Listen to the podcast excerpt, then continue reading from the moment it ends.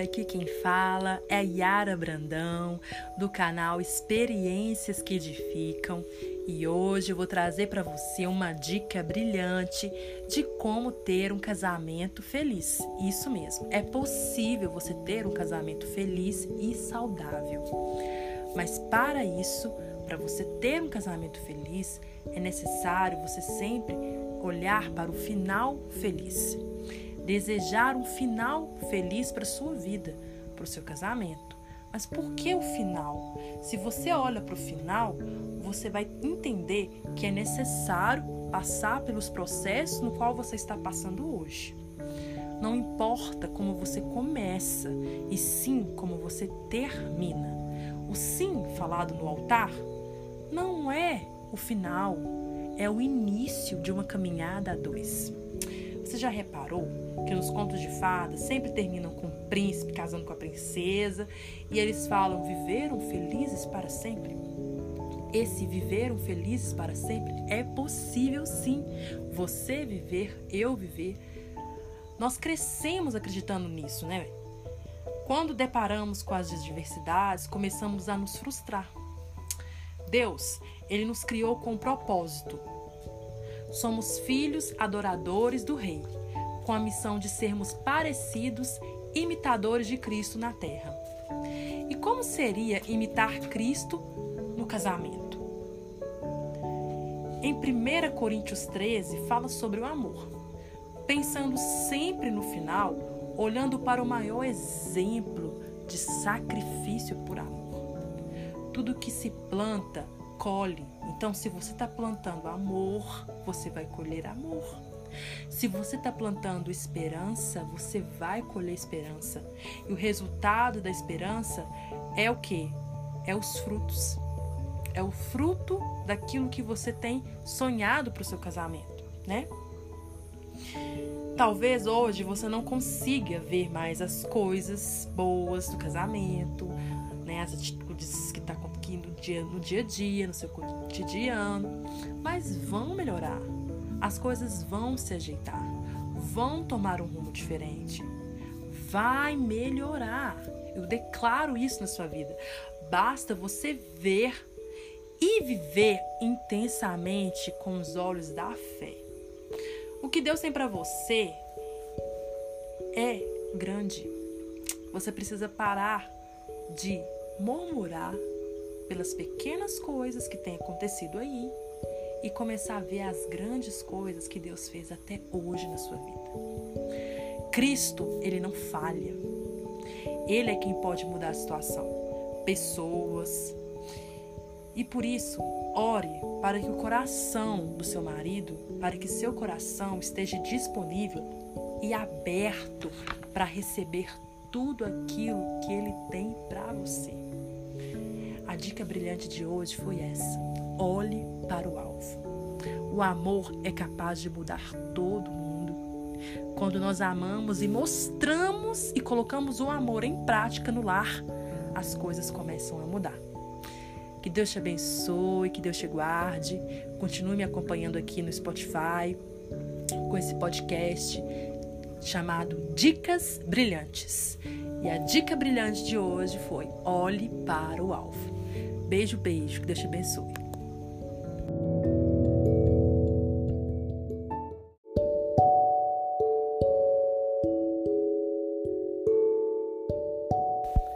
Oi, oi, oi, aqui quem fala é Yara Brandão, do canal Experiências que Edificam.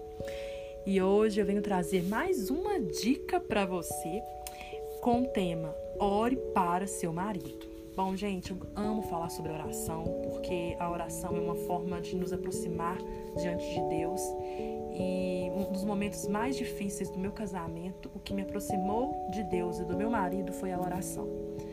Várias vezes chateada com alguma coisa que ele falava comigo em um momento que ele passou por um processo muito longo de depressão, eu nunca parei de orar. E naquele momento que eu orava, Deus trazia para mim paciência, refrigério, amor, tranquilidade, domínio próprio e me fazia olhar para ele com mais compaixão, com mais empatia. Muitas das vezes a gente olha só para nós, né? olha só para nós, né? Nossas vontades, né? Mas Deus ele nos ajuda e nos ensina a olhar para o outro com mais amor. Orando para o seu marido ou orando para ter um marido, as respostas, gente, sempre vêm. Quando falamos primeiro com quem realmente pode resolver os nossos problemas, que é Deus, ele começa a mudar a atmosfera. Deus ele se importa conosco. Jeremias 29:11 fala que os pensamentos de Deus ao nosso respeito são maiores e melhores que os nossos. Jesus te ama e muito. Ele quer que você tenha um casamento feliz. A oração é a chave para abrir várias portas ao mesmo tempo. Seu marido, ele precisa de oração. Eu fui entender isso com o passar do tempo como, como é necessário orarmos pelo nosso marido, como é necessário pagarmos um preço de oração pelo nosso marido. Porque enquanto a gente está orando ali pro, pro nosso marido, pedindo Deus para renovar a força dele, para dar saúde, cobertura espiritual, esperança, paz e outras coisas, ele vai renovando nosso coração com esperança, amor, paciência, para esperar o tempo certo da mudança. Hoje, depois de quase quatro anos atrás, passado por um processo no meu casamento onde meu marido esteve em depressão, eu consigo entender enxergar muito bem o que é isso. Meu marido foi curado, ele tem um testemunho lindo sobre isso. Um dia eu posso trazer ele aqui, a gente pode fazer uma entrevista e vocês ouvirem a história dele. Mas ore para o seu marido. Viva uma vida de oração com Deus, porque o que Deus vai fazer na sua vida depende de você depende mais de você do que de qualquer outra pessoa. Você precisa falar, você precisa comunicar com o Senhor. Por mais que ele saiba de todas as coisas, Deus gosta de ouvir a nossa voz. Ele sente saudade de falar conosco. Ele gosta de saber como que você está se sentindo, o que você quer, o que você tem buscado nele. Então é isso. Essa é a dica brilhante de hoje e que Deus te abençoe muito.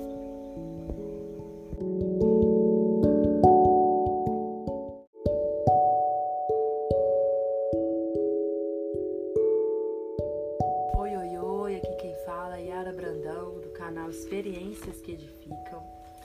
E a dica brilhante de hoje que eu tenho para você é: desfrute o casamento que Deus te deu. É isso mesmo. Olha, gente, falando sobre esse tema, Deus tem ministrado algumas coisas no meu coração, ouvindo umas pregações que eu amo da Joyce Maia. Eu estava refletindo sobre a simplicidade, sabe?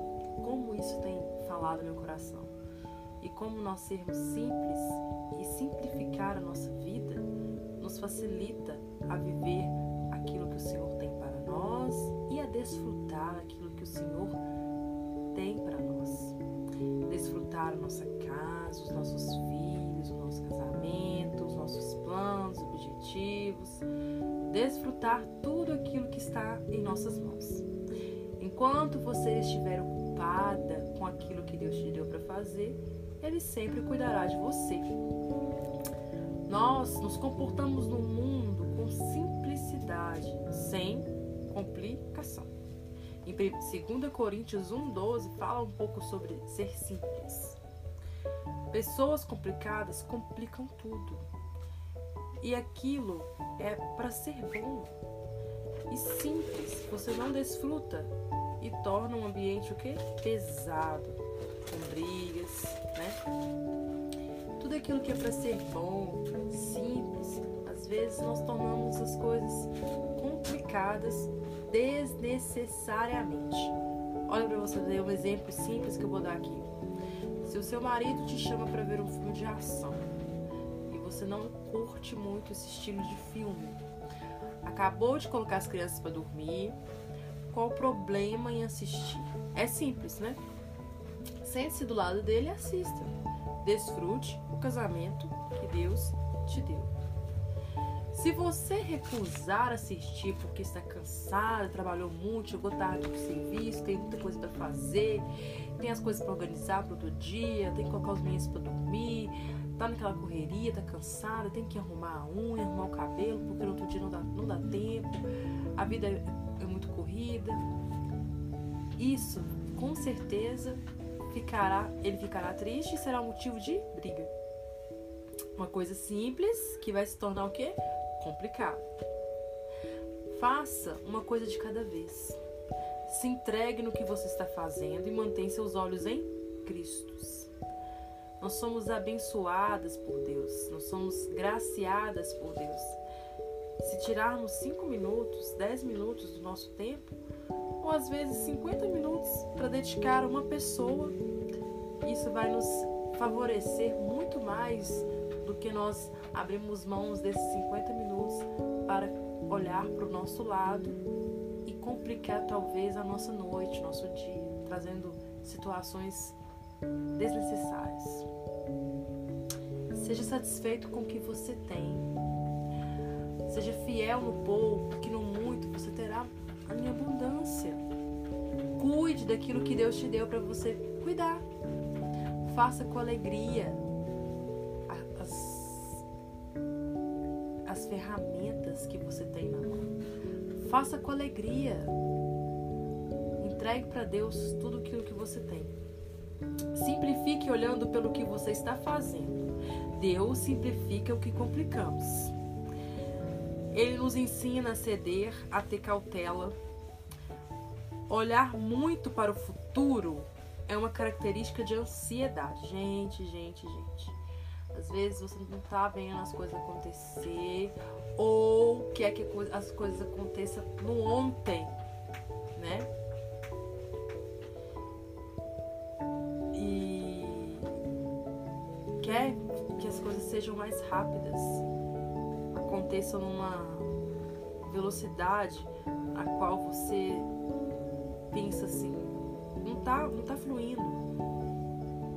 E não tá fluindo e por esse motivo tá fluindo, isso começa a te atacar e você começa a ficar ansiosa por não ver as coisas da forma que você gostaria de ver. E isso te faz mal. Paciência, fruto do espírito, que só cresce com a tribulação ou seja, você cresce praticando. Gente, paciência é o fruto do Espírito que cresce na tribulação. Meu Deus, como isso tem falado no meu coração. Como que você vai ser uma pessoa paciente sem experiência de ser paciente?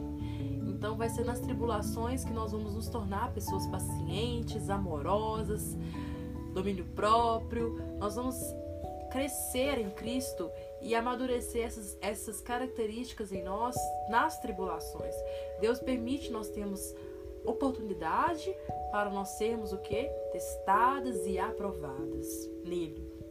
Quando nós somos reprovadas em Jesus, Ele permite nós passarmos por, pela mesma situação, para que assim nós possamos aprender de vez aquela situação, crescer, passar de fase, né?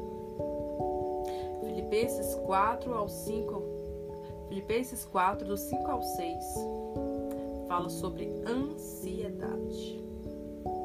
Tire a ansiedade de você. A ansiedade pode tirar coisas boas, experiências legais do seu casamento. Querer tudo em ordem, pedir para fazer as coisas no seu tempo pode tirar isso de você. Essa alegria. A maior parte da nossa infelicidade vem por olhar para o lado e ver que, que o outro tem, em vez de olhar para o que a gente tem. Então, a maior parte da sua infelicidade é ficar comparando a sua vida com aquilo que o outro tem. Olha, o resultado, o trabalho, o esforço do seu vizinho, do seu amigo é dele pertence a Ele. O que te pertence, o que me pertence, é aquilo que o Senhor permitiu ou preparou para você viver. Com o suor do seu trabalho você conquistou, ou com a graça, misericórdia do Senhor, Ele te deu aquilo ali. Então nós temos que ser gratos com tudo aquilo que nós temos no individual e não olhar para o outro lado achando que aquela pessoa é mais feliz do que você ou você é mais feliz do que ela, porque você e eu não sabemos o que realmente aquela pessoa passa no individual nas quatro paredes. Aparentemente, aos nossos olhos, parece que está vivendo uma vida maravilhosa, mas só Deus sabe o que ela passa no oculto. Então não devemos desejar nada do outro. Aparentemente parece ser legal, a minha vida para você parece ser legal, mas você não sabe o que eu passo no meu individual, as lutas que eu enfrento, os processos que eu percorro para chegar até onde eu estou hoje. Existe uma caminhada por trás de cada história. E essa caminhada que nos leva a chegar aonde nós estamos hoje, nós percorremos no início. O início de um propósito, o início de um projeto, o início de uma caminhada não é fácil. Então não, não deseja aquilo que você não sabe e aquilo que você não entende. Olhe para você, olhe para sua vida, analise a si mesmo, busque ter entendimento do próprio Espírito para você viver e experimentar tudo aquilo que o Senhor tem para você. Desfrute o seu casamento da melhor maneira, sem comparações, sem imitações, vivendo um único, um único, maior motivo, que é Jesus. E ele se faz presente no seu casamento. Se está faltando alegria, ele vem com vinho novo e te traz o que? Essa verdadeira alegria. Se está faltando amor, ele vem nos ensinar em 1 Coríntios 13 o que é amar de verdade. Então vamos confiar no Senhor. Essa foi mais uma dica brilhante desta série e eu convido você a me seguir, a continuar acompanhando, que sempre eu vou ter aqui para você uma dica sobre casamento, intimidade com o Senhor, identidade e outros temas que surgirão. Que Deus te abençoe, te guarde, que você possa ser edificada com esses áudios e que possa trazer conforto, transformação e conserto na sua vida. Que Deus te abençoe. Até mais. Beijo.